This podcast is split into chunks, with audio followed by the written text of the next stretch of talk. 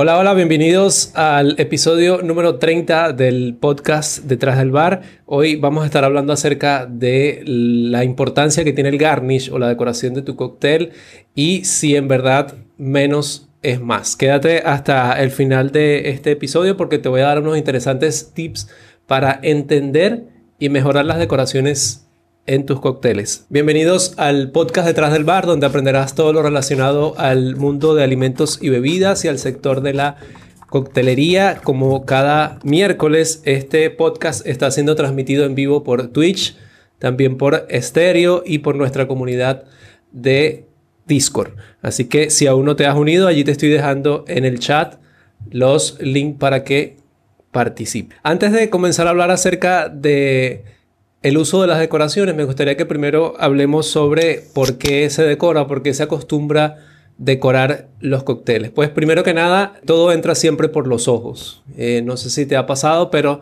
tanto la comida como la bebida, si no se ve bien, ya nuestro cerebro eh, condiciona el posible sabor que puede tener esa, esa bebida o ese cóctel o incluso ese plato. Por lo tanto, es una de las razones más importantes por la que debemos tener una buena decoración en nuestros cócteles. Aporta aromas, sabores y un efecto visual a tu bebida, tanto si va adentro, en el borde o incluso alrededor del cóctel. Y es que las decoraciones pueden ser muy eh, productivas, pueden ser, pueden aportar mucho a tu cóctel, porque depende del tipo de eh, decoración que sea, le va a poder aportar un extra a tu cóctel que puede ser tanto aromático, puede ser visual o puede ser incluso las dos cosas a la vez.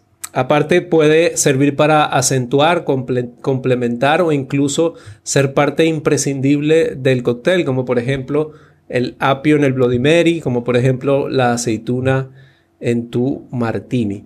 Y es que Tú puedes jugar con el tipo de decoración que utilices de forma que esto complemente el sabor que ya trae el cóctel o incluso tú puedes hacer que sea una experiencia distinta el que tú pruebes la decoración y vayas degustando el cóctel y eso va a darle como que un plus a tu cóctel. Ahora hablamos un poco acerca de cuáles son los tipos de, algunos tipos de decoraciones más utilizadas. Uno que es muy utilizado, por ejemplo, son los giros de piel de cítricos, que vienen a ser una piel de cítrico que te permite aromatizar y también te permite darle ese twist extra al cóctel. Un poco, vamos a hablar un poco más adelante acerca de cómo podemos mejorar esos twists o, esas, pieles de cítricos. Otro muy utilizado son las frutas, sin embargo, para utilizar las pieles es muy importante que esté en el momento óptimo la fruta, o sea, que esté presentable y que no esté ni muy verde ni pasada de su punto óptimo, porque eso obviamente va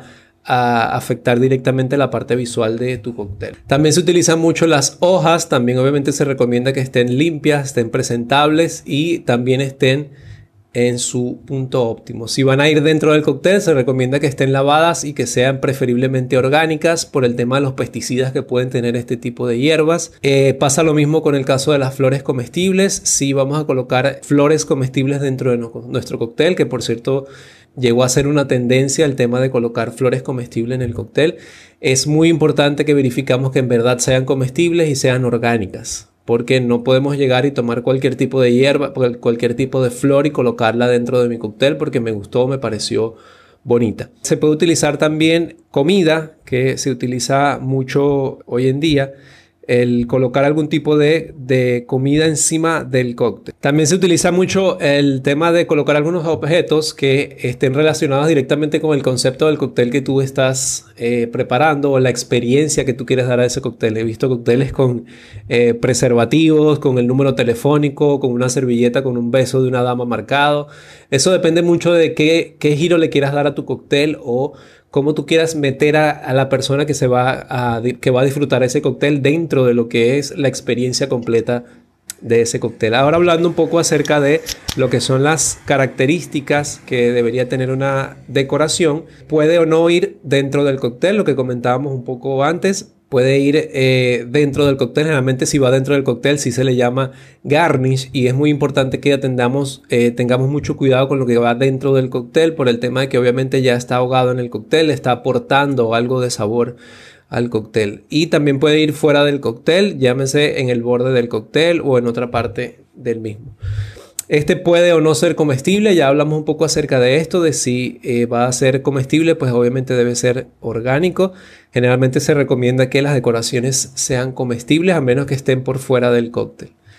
Puede o no ser parte de los ingredientes del cóctel. Eh, cuando hablamos de coctelería clásica se acostumbraba que la decoración obligatoriamente tenía que ser un ingrediente del cóctel. Ya esto ha cambiado. Tú puedes utilizar decoraciones que no estén dentro del cóctel, pero obviamente estén relacionados a la línea del cóctel.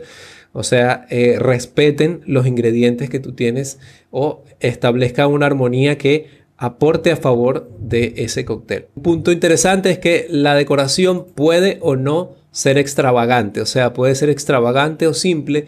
Vamos a hablar un poco más acerca de esto adelante, pero va a depender del tipo de cóctel que tú estés haciendo. Puedes utilizar una decoración simple o extravagante.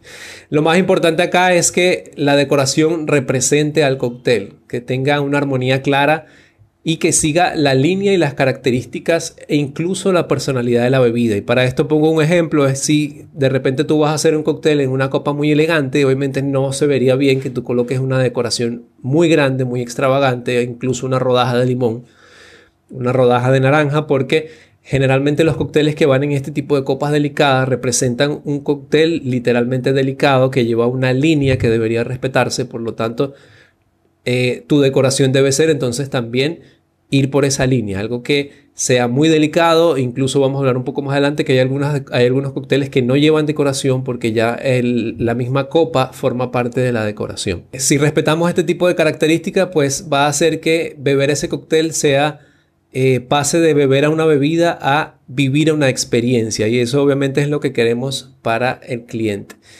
Debe incluir una armonía perfecta en sabor, aroma, aspecto y sensación. Y esto va a ser entonces como un combo. Es importante que seamos consistentes con la calidad. En esto hago énfasis en el tema de que generalmente cuando podemos estar sufriendo un rush, cuando podemos estar en, un momento fuerte de trabajo, pues puede pasar que el cóctel no salga como debería salir, de repente la decoración no se le colocó o se colocó una de mala calidad. Esto ya estaría cambiando la experiencia que le estamos dando al cliente. Entonces hay que tratar de mantener una consistencia en la calidad y verificar diariamente las decoraciones que vamos a utilizar para nuestros cócteles.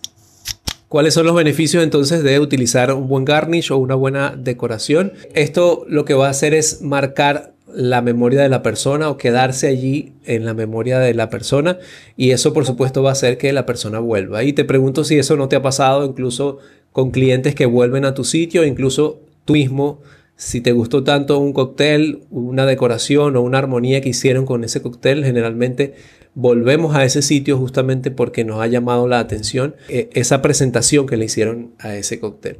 Otro detalle importante, otro beneficio es que una, adecuada armonía de ese cóctel va a hacer que el cóctel sea instagramiable, que es un término que salió hace eh, no tan poco tiempo y eso va a hacer que eh, pues va a ayudar al marketing de tu negocio o al marketing de tu marca personal, porque obviamente las personas le van a estar sacando fotos y compartiendo, y eso va a ser una publicidad gratuita para ti. También otro beneficio es que esto va a transportar a la persona algún recuerdo que haya tenido. Esto pasa mucho también con la gastronomía y cuando probamos algo que de verdad nos eh, activa ese clic o ese tic de nuestro cerebro que dice esto me recordó a cuando estaba hace tanto tiempo en tal sitio.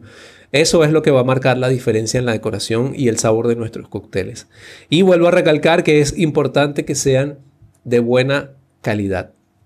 Ahora pasamos a hablar un poco acerca del término o eh, la referencia que se utiliza mucho hoy en día de menos es más. Y te comentaba al principio justamente eso, que eh, algunos cócteles de algunos bares famosos, incluidos bares entre los 50 mejores bares del mundo, algunos cócteles no llevan decoración o su decoración es muy, muy, muy pequeña, muy delicada. Y eso es porque ya en sí el cóctel como tal, el depósito donde va servido, la cristalería donde está servido, ya es parte de la decoración del cóctel. Entonces, a veces agregar una decoración ya vendría siendo demasiado o cambiaría la línea del cóctel. Entonces, estas son las cosas que tú debes analizar al momento de realizar tu decoración. Es bueno recalcar que exista una armonía, exista un match entre lo que es el líquido que está dentro del cóctel, el recipiente que yo estoy utilizando y la decoración. Eh, un otro detalle importante es que con las decoraciones que ya tú tienes puedes darle un plus, puedes darle un extra a las decoraciones que ya tú estás utilizando. Si tú estás utilizando pieles de cítricos, pues por ejemplo, ¿por qué no utilizas alguna tijera especial que le dé un corte alrededor y le dé algo más vistoso? ¿Por qué no cortas esa piel eh, con un corte distinto? ¿Le haces algo que marque la diferencia? Utiliza estos ganchitos pequeños que parecen ganchitos de ropa y lo colocas en el borde de la, cristalería. Utiliza palillos distintos a los que normalmente se utilizan, por ejemplo, para colocar la decoración sobre el cóctel o para sostener las aceitunas. Esto va a marcar la diferencia, porque ya simplemente con que la gente lo vea encima del cóctel, no, no está viendo una decoración, una simple rodaja dentro del cóctel o en el borde del cóctel como estamos acostumbrados, sino que le estás dando un plus a la decoración que ya tienes, si es que no tienes algún otro tipo de decoración que colocar. Entonces, en resumen, y para ir cerrando este episodio del día de hoy, sí es importante y va a marcar la diferencia entre lo que es beber un cóctel y vivir una experiencia. Debe tener una armonía con la presentación y las características del cóctel y debe seguir la línea que lleva este. Es importante que te acostumbres a pensar fuera de la caja al momento hacer decoraciones y que trabajes decoraciones inusuales pero que estén acorde a la preparación que tú estás utilizando.